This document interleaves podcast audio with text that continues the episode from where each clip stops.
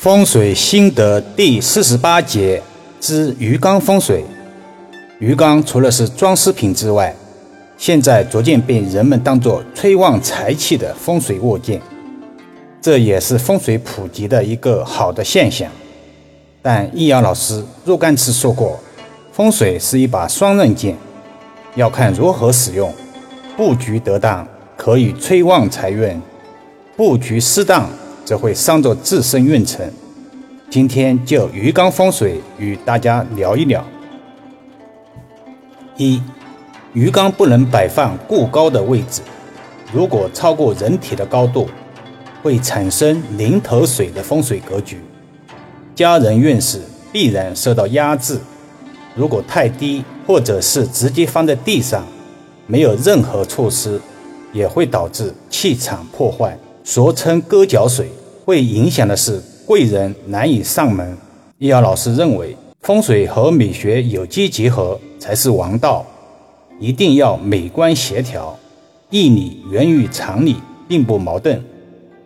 二，鱼缸的大小要注意，如果鱼缸太大，就会在客厅中占据太多的面积，导致客厅的风水发生变化。最好的高度不要超过成年人身高的眼睛。否则就太高了，喂食也不方便。另外，如果想布局鱼缸，也要补一补养鱼常识。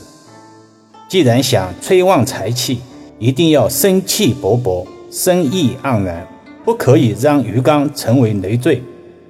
易遥老师一直强调，风水是需要经营的，否则就没有十年河东、十年河西的说法了。不是说买个鱼缸。弄几条鱼，然后就不管不问了。显然这不是风水。三，如果客厅需要摆放鱼缸，要注意不能摆放在沙发后面。如果让这么多的水作为我们背后的靠山，有背水一战之嫌，自然而然就是很不稳妥的，会影响家庭的安全感。在易遥老师实地看鱼风水中，鱼缸放在沙发后面的单元住宅几乎没有这种现象，但是公司风水现场看鱼中却发现并不少见。四、鱼缸布局需要得当，如果摆放在客厅供奉的福龛财神下面，就犯了正神下水的禁忌，可能有破财的风险。因此要注意，在现实生活中，这样的布局也不美观协调，使用上更不方便。从五行上来讲，鱼缸的五行属水，如果家中某一宫位需要五行水的气场来催旺，这样的鱼缸就是真正意义上的风水物件了，具有调节。五行气场的功效。但是这种布局往往需要专业人士。分金下罗盘后才能准确定位，而不是随便买个鱼缸往家里一放就是风水布局了。显然风水没有那么粗糙，否则也不会传承几千年。所谓术业有专攻。